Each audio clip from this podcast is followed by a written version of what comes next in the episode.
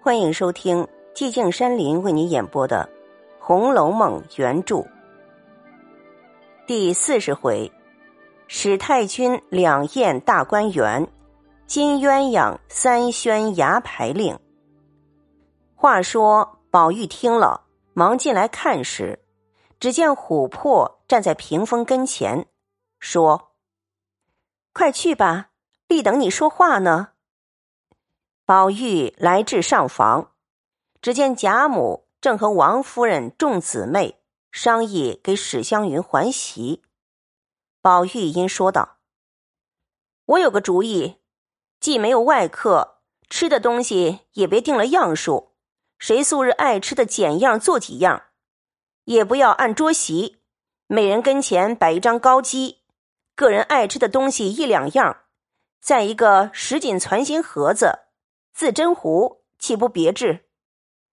贾母听了，说：“很是。”忙命传与厨房，明日就拣我们爱吃的东西做了，按着人数再装了盒子来，早饭也摆在园里吃。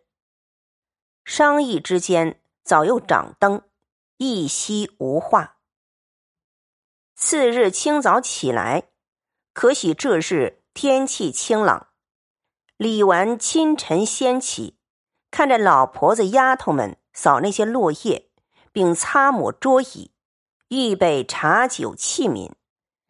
只见风儿带了刘姥姥、板儿进来，说：“大奶奶倒忙得紧。”李纨笑道：“我说你昨儿去不成，只忙着要去。”刘姥姥笑道：“老太太留下我，叫我也热闹一天去。”风儿拿了几把大小钥匙，说道：“我们奶奶说了，外头的高机恐不够使，不如开了楼，把那收着的拿下来使一天吧。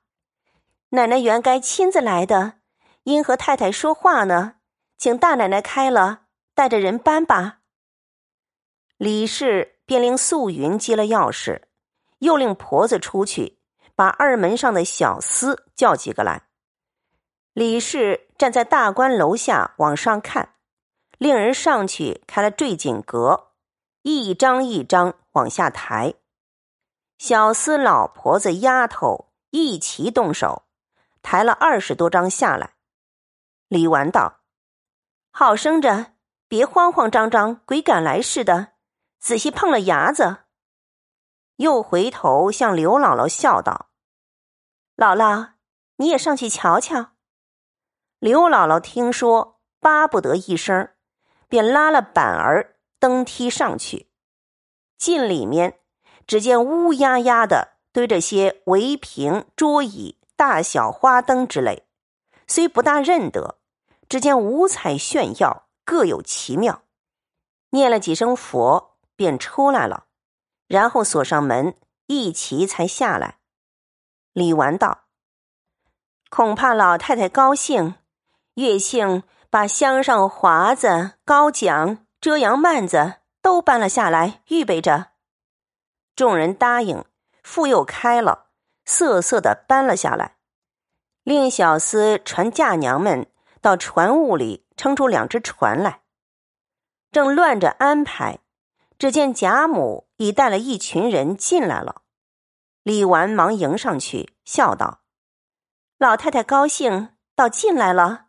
我只当还没梳头呢，才携了菊花要送去。”一面说，一面闭月，早捧过一个大荷叶似的翡翠盘子来，里面盛着各色的折枝菊花。贾母便捡了一朵大红的，簪于鬓上。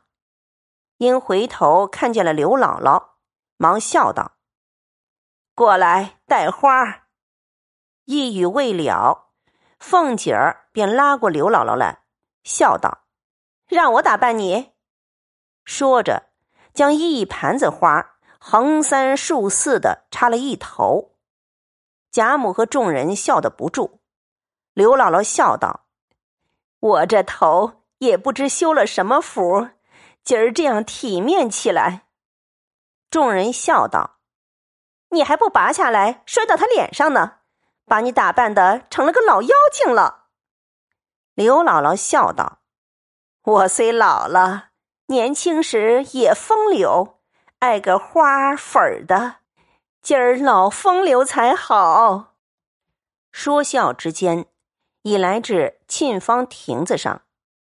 丫鬟们抱了一个大锦褥子来，铺在栏杆踏板上。贾母倚柱坐下，命刘姥姥也坐在旁边，因问他：“这园子好不好？”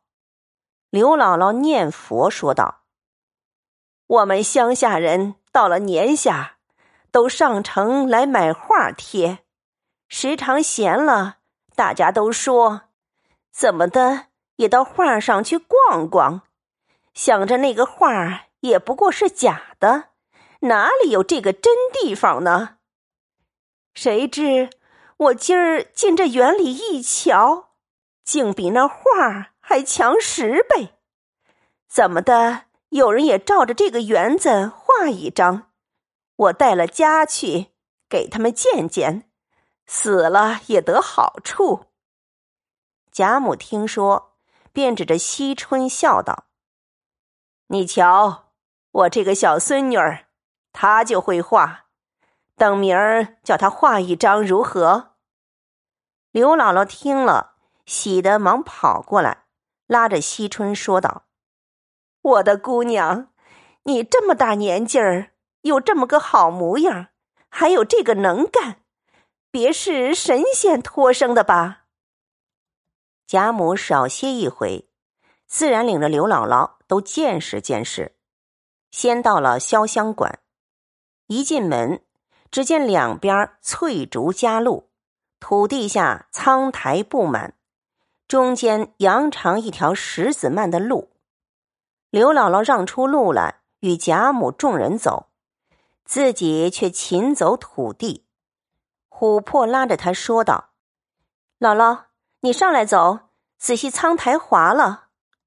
刘姥姥道：“不相干的，我们走熟了的。姑娘们只管走吧。可惜你们的那绣鞋儿，别沾脏了。”他只顾上头和人说话，不妨脚底下裹踩滑了，咕咚一跤跌倒了。众人拍手，都哈哈的笑起来。贾母笑骂道。小蹄子们还不搀起来，只站着笑。说话时，刘姥姥已爬了起来，自己也笑了，说道：“才说嘴就打了嘴。”贾母问他：“可扭了腰了不曾？叫丫头们捶一捶。”刘姥姥道：“哪里说的我这么娇嫩了？哪一天不跌两下子？”都要垂起来，还了得呢！紫娟早打起香帘，贾母等进来坐下。林黛玉亲自用小茶盘儿捧了一盖碗茶来，奉与贾母。王夫人道：“我们不吃茶，姑娘不用倒了。”林黛玉听说，便命丫头把自己窗下常坐的一张椅子挪到下手。请王夫人坐了。刘姥姥因见窗下案上设着笔砚，又见书架上垒着满满的书，刘姥姥说：“这必定是哪位哥的书房了。”贾母笑指黛玉道：“这是我这外孙女的屋子。”刘姥姥留神打量了黛玉一番，方笑道。这哪像个小姐的绣房，竟比那上等的书房还好。贾母因问：“宝玉怎么不见？”众丫头们答说：“在池子里船上呢。”贾母道：“谁又预备下船了？”李纨忙回说：“才开楼拿鸡，我恐怕老太太高兴，就预备下了。”贾母听了，方玉说话时，有人回说：“姨太太来了。”贾母等刚站起来，只见薛姨妈早进来了，一面归坐，笑道：“今儿老太太高兴，这早晚就来了。”贾母笑道：“我才说来迟了的要罚他，不想姨太太就来迟了。”说笑一会儿，贾母因见窗上纱的颜色旧了，便和王夫人说道：“这个纱。”新糊上好看，过了后来就不翠了。这个院子里头又没有个桃杏树，这竹子已是绿的，再拿着绿纱糊上反不配。我记得咱们先有四五样颜色糊窗的纱呢，明儿给他把这窗上的换了。凤姐儿忙道：“昨儿我开库房，看见大板箱里。”还有好些匹银红蝉翼纱，也有各种折枝花样的，也有流云万福花样的，也有百蝶穿花花样的，颜色又鲜，纱又轻软，我竟没见过这样的。拿了两匹出来做两床棉纱被，想来一定是好的。贾母听了，笑道：“呸！人人都说你没有不经过、不见过。”连这个沙还不认得呢，明儿还说嘴。薛姨妈等都笑说：“凭他怎么经过见过，如何敢比老太太呢？老太太何不教导了他，我们也听听。”凤姐儿也笑说：“好祖宗，交给我吧。”贾母笑向薛姨妈众人道：“那个沙。”比你们的年纪还大呢，怪不得他认作蝉翼沙，原也有些像。不知道的都认作蝉翼沙，正经名字叫做软烟罗。凤姐儿道：“这个名儿也好听，只是我这么大了，纱罗也见过几百样，从没听见过这个名色。”贾母笑道。你能够活了多大？见过几样没处放的东西，就说嘴来了。那个软烟罗只有四样颜色：一样雨过天晴，一样秋香色，一样松绿的，一样就是银红的。